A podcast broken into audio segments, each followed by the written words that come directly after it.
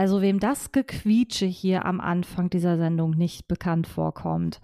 Damit hallo und herzlich willkommen zu einer neuen Folge So klingt das Revier. Wie ihr gerade eben gehört habt, wir haben auch heute wieder ein Geräusch und seine Geschichte für euch mitgebracht. Ihr hört hier am Mikrofon Julia Mandrion und meine Kollegin Caroline Rotherberg. Hallo Caroline. Hallo, herzlich willkommen. Unser heutiger Gast ist natürlich aus dem Ruhrgebiet und arbeitet bei TÜV Nord Mobilität in Essen. Herzlich willkommen, Heiko Böker. Dankeschön für die Einladung und äh, ja, schönen guten Tag. Herr Böcker, was haben wir denn da gerade am Anfang für ein furchtbares Gequietsche gehört? Das ist eigentlich gar kein furchtbares Gequietsche. Das ist, glaube ich, ein ziemlich normales Geräusch, was, glaube ich, jeder kennt. Das ist ein einfahrender Zug mit dem äh, Geräusch der Bremse, der das Fahrzeug dann zum Stehen bringt. Ich glaube, jeder, der schon mal auf dem Bahnsteig gestanden hat, hat sich da schon mal drüber geärgert und gedacht, muss, gedacht, muss das denn wirklich so sein? Vor allem, wenn man gerade am Telefonieren ist. ja. Und dann kommst du im Hintergrund. Das ist immer der, der Moment, wo alle Gespräche am Bahnsteig verstummen. Ja, genau. Aber wie gesagt, es kommt immer ungelegen, glaube ich. Also es ist immer zu Unzeit. Was hat das Geräusch dann mit Ihrer Arbeit zu tun? Das Geräusch hat insofern was mit der Arbeit zu tun. Wir haben in Essen einen großen Bremsenprüfstand. Also wir haben eigentlich vier Bremsenprüfstände in Essen in unserem Labor. Aber einer ist dafür Nutzfahrzeuge und für Schienenfahrzeuge geeignet. Und äh, da machen wir, da führen wir Prüfungen durch an äh, Reitbelägen, an, an Radbremsen. Und da kommen mitunter auch solche Geräuschuntersuchungen vor, dass wir also nicht nur die Leistungsfähigkeit der Bremse überprüfen, sondern eben auch Komforteigenschaften, wie zum Beispiel die Geräusche, die ja jetzt nicht nur im Komfortbereich sind, wie im Pkw, sondern mittlerweile auch durch Lärmpläne und durch Vorgaben auch äh, reglementiert sind. Sie haben ja sogar auch den ICE zur Prüfung, beziehungsweise die Bremsscheiben. Wie muss man sich das vorstellen? Wird die Einlage dann sozusagen so hochgefahren, dass man so tut, als ob der bei kmh 400 zum Bremsen geht? Oder wie sieht das aus? Genau, prinzipiell können Sie sich das so vorstellen. Also es ist im Prinzip so, das ist eine, die Maschine selber wiegt 80 Tonnen, ist also eine relativ große Maschine. Die kann die äh, Energie eines Zuges, eines ICEs, kann sie simulieren und äh, die Maschine beschleunigt diese Bremse oder diese Bremsscheibe auf, das, auf, die, auf die wirkliche Geschwindigkeit, die das Fahrzeug hat. Wenn es dann 350 km/h sind oder 400, auf 400 bis 480 Stundenkilometer kämen wir hoch, wenn wir ein solches ICE-Assembly fahren. Und dann bremst die Radbremse alles, den ganzen Prüfstand runter und äh, ist somit vergleichbar von der Energie, was das Fahrzeug selber wirklich auch vernichten würde oder vernichten, Energie wird ja nicht vernichtet, umgewandelt wird, ähm, äh, was das Fahrzeug wirklich eben draußen machen würde, auf der Strecke machen würde.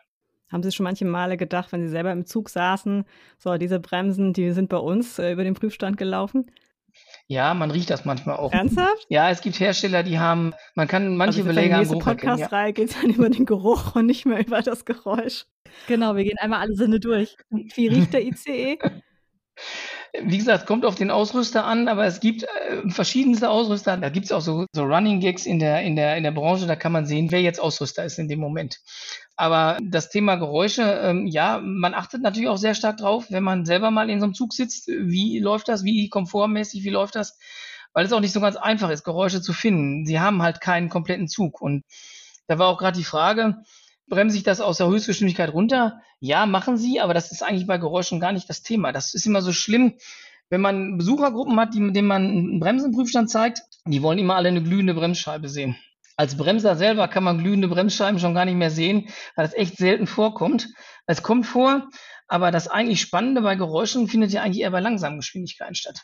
Weil wenn Sie aus einer, wenn Sie eine Notbremsung machen zum Beispiel, ist ein Geräusch eigentlich vollkommen egal. Da ist es wichtig, dass Sie keinen über den Haufen fahren. Beim Rangierbetrieb zum Beispiel oder beim Einfahrt in den Bahnhof, da ist es natürlich schon interessant und das passiert in der Regel bei relativ niedrigen Geschwindigkeiten. Also da finden eigentlich Geräuschuntersuchungen statt. Vollkommen unspektakulär, wenn Sie das jemandem zeigen wollen. Aber das ist die Erklärung dafür, warum das Gequietsche beim Einfahren in den Bahnhof besonders hoch ist, oder? Es gibt viele Einflussfaktoren, die Quietschen be begünstigen und die auch Quietschen auslösen. Und es ist auf jeden Fall ein Grund, warum man, wenn man Geräusche sucht, in diesem Bereich sucht, weil das ist der normale Betriebsbereich und das soll im normalen Betriebsbereich nicht passieren. Also beim auf freier Strecke oder selbst wenn irgendwas im Notbereich passiert, ist alles egal. Aber es darf nicht, es soll nicht passieren oder es darf auch nicht passieren im im normalen Betriebsbereich. Da soll es ja nicht sein. Da würde sie, würde man ja die Leute immer mit tangieren und Emissionen gehören ja nicht nur Auspuffabgase zu, da gehören ja auch Geräusche zu. Und da versucht man ja auch runterkommen. Es gibt ja mittlerweile in den Städten, wie gesagt, schon Lärmpläne oder es gibt, es gibt Vorgaben, was man einhalten muss und Lärm macht halt krank und da muss man, da muss man in diese Richtung eine ganze Menge untersuchen, um das eben zu, soweit es geht zu minimieren. Sie haben auf dem Bremsensprühstand ja nicht nur ICEs, sondern auch andere Fahrzeuge. Richtig. Wie muss man sich denn das vorstellen? Weil, also ich als Laie, ich habe jetzt so einen Bremsenprüfstand noch nie gesehen. Mhm. Fährt da bei Ihnen ein ganzer Zug ein oder ein ganzes Auto ein oder Nein. haben Sie wirklich nur die Bremse oder wie muss ich mir das vorstellen? Also das kommt drauf an, was wir machen. Also normalerweise haben sie nur die Radbremse äh, aufmontiert, also wirklich nur die Aufhängung und die Radbremse, teilweise auch sehr robust da eingebaut. Wenn Sie eine Leistungsprüfung machen, dann wollen Sie die Leistung der Prüfung der Bremse sehen. Das heißt, die wird robust in den Prüfstand eingebaut. Das ist alles sehr, sehr ähm, hart sehr, sehr verwindungssteif wird das eingebaut. Sie haben den großen Motor dran, der dreht die Bremse, der beschleunigt die Bremse. Und Sie haben die Schwungmassen da drin, die die Trägheit, die Energie des Fahrzeuges simulieren, was die Bremse runterbremsen soll. Also Sie haben wirklich im Prüfstand, sind Sie vom Auto relativ weit entfernt oder vom Zug. Wenn Sie eine Geräuschprüfung machen, ist das in der Regel nicht so, weil da stört das ja jetzt, weil da muss ich ja die Umgebung zum Beispiel sehen. Wenn ich in einem Pkw-Bereich, wo die Geräuschprüfungen am weitesten reglementiert und auch schon am weitesten mit Vorgaben versehen sind und mit Prüfungen versehen sind, da muss ich zum Beispiel eine ganze Vorderachse oder Hinterachse einbauen. Da baue ich also das ganze weiche System des Fahrzeuges mit ein. Da ist dann eine Achse mit drin, ein Achsschenkel mit drin.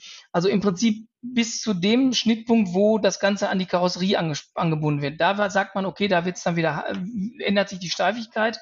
Aber ich nehme eigentlich für eine Geräuschprüfung, nehme ich eigentlich die ganze Achse damit, also die ganze Peripherie der Bremse mit, weil ich einfach ja nicht nur die Bremse, sondern auch die Anregung mit der Peripherie mit brauche.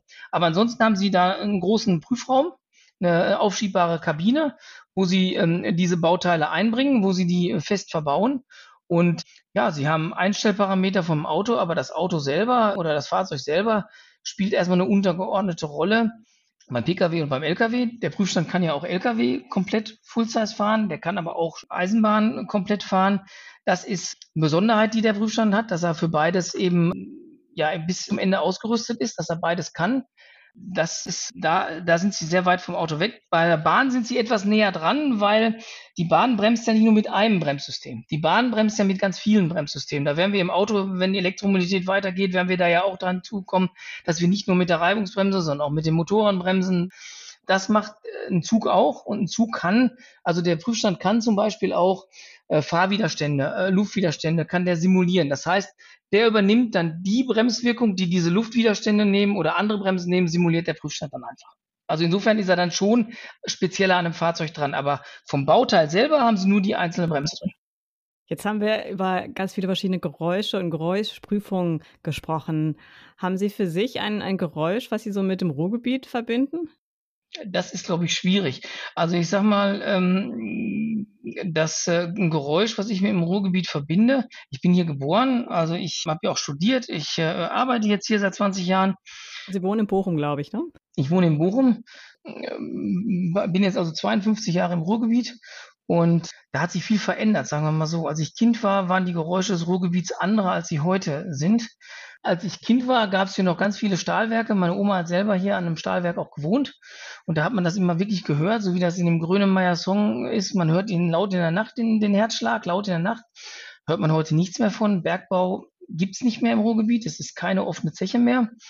Da gehörten auch Züge zu, weil Schwerindustrie arbeitet mit Zügen. Man hörte also nachts die, die Züge fahren und tagsüber die Züge fahren und äh, auch dieses Geräusch. Kam daher der Berufswunsch, was mit Schiene zu machen? Also die Schiene ist noch relativ neu. Das kam erst vom, ich komme ja eigentlich auch vom Straßenfahrzeug, vom Auto her und ja, wie das so ist, man kommt vom Auto und guckt dann weiter und dann landet man dann bei der Bremse auch unweigerlich schnell bei der Schiene, bei der, bei der schweren äh, Bremse.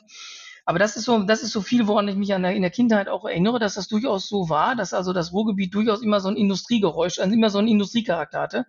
Und das ist heute gar nicht mehr so der Fall. Sie haben keine Industrie, die, die sie groß hören. Sie, sie haben Verkehr, ja, weil wir einfach hier eine Gegend sind, der der viertgrößte Ballungsraum Europas sind einfach eine Gegend, in der über fünf Millionen Menschen leben. Also Verkehr ist natürlich ein, ein Riesenthema. Deswegen auch wieder Geräusche bei Fahrzeugen. Die sollten schon leise sein, sollten den Leuten schon vielleicht nicht so übermäßig auf die Nerven gehen. Und da gehören solche Quietschgeräusche sicherlich auch dazu, wenn die äh, dann Tag und Nacht äh, erschallen. Aber da ist ein, sicherlich ein sehr großer Wandel drin. Deswegen, da würde ich das so ein bisschen zwei, zweiteilen. Auf der einen Seite Verkehr, auf der anderen Seite Industriegeräusche und auch was neuer, was jetzt auch neu ist, durchaus auch Stille, weil Industriegebiete eben auch ab und zurückgebaut sind, abgebaut sind, der Natur zurückgegeben sind und in denen auch äh, gar nichts mehr läuft. Also in denen es einfach ruhig ist, leise ist. Hätten Sie da einen Tipp? Wo ist es ganz besonders leise? Was würden Sie Ihren Besuchern zeigen, die vielleicht mal das leise Ruhrgebiet kennenlernen wollen? Also was ich äh, Besuchern immer zeige im Ruhrgebiet und ich warte schon auf die Antwort. Das ist genau wie mit der glühenden Bremsscheibe. Das hätten wir uns so grün hier nicht vorgestellt. Das kann ich auch schon langsam. Das ist auch sehr schwierig, das noch zu hören. Die, die grauen ist, Häuser. Die grauen Häuser, genau. Das ist alles. Also man ist immer verwundert, wie weit man hat. Was ich einem Besucher hier gerne zeigen würde oder gerne zeige, sind die Radwege, die wir haben. Das heißt auch ein bisschen mit den Bahnen verbunden. Wir haben sehr viele alte Bahntrassen, die äh, früher dazu geeignet waren, eben die Zechen mit den Kokereien und den Stahlwerken zu verbinden, sind zu Radtrassen geworden, wo man äh, super radeln kann, wo man äh, sehr weit fahren kann. Ich glaube, wir haben 1200 Kilometer Rad, Radweg und wo man einfach die Industrie aus einer, einer ganz anderen Perspektive sieht die man vorher, die ich auch vorher nicht kannte, weil die Wege einfach alle zu waren. Und weil man jetzt durch Industriebrachen fährt, die renaturiert sind, aber durchaus auch mal durch Teile, die noch, wo noch teilweise Werke sind, wo man einfach nah rankommt und wo man einfach ja diesen harten Gegensatz sehr stark sieht. Das finde ich sehr spannend und sehr interessant. Und ja, ich glaube, das ist auch sehr äh, nicht sehr häufig, dass man das irgendwo sehen kann. Das heißt also immer Augen aufhalten, wenn man bei Ihnen durchs Ruhrgebiet radelt. Es gibt überall noch was zu sehen und viel Historisches vor allen Dingen auch. Also das auf jeden Fall. Das auf jeden Fall. Ja, ich glaube, da sind wir auch schon am Ende dieser Sendung. Ganz herzlichen Dank für die Einblicke in Ihr persönliches Ruhrgebiet und auch vor allen Dingen in Ihren Arbeitsalltag. Ich glaube, wenn wir das nächste Mal am Bahnhof stehen, werden wir unsere Öhrchen noch mal ein bisschen anders spitzen, als wir es sowieso schon tun. Vielen Dank für das Gespräch, Herr Birker. Vielen Dank fürs Zuhören auch, liebe Hörerinnen und Hörer. Und bis bald. Vielen Dank. Tschüss. Bis dann. Tschüss.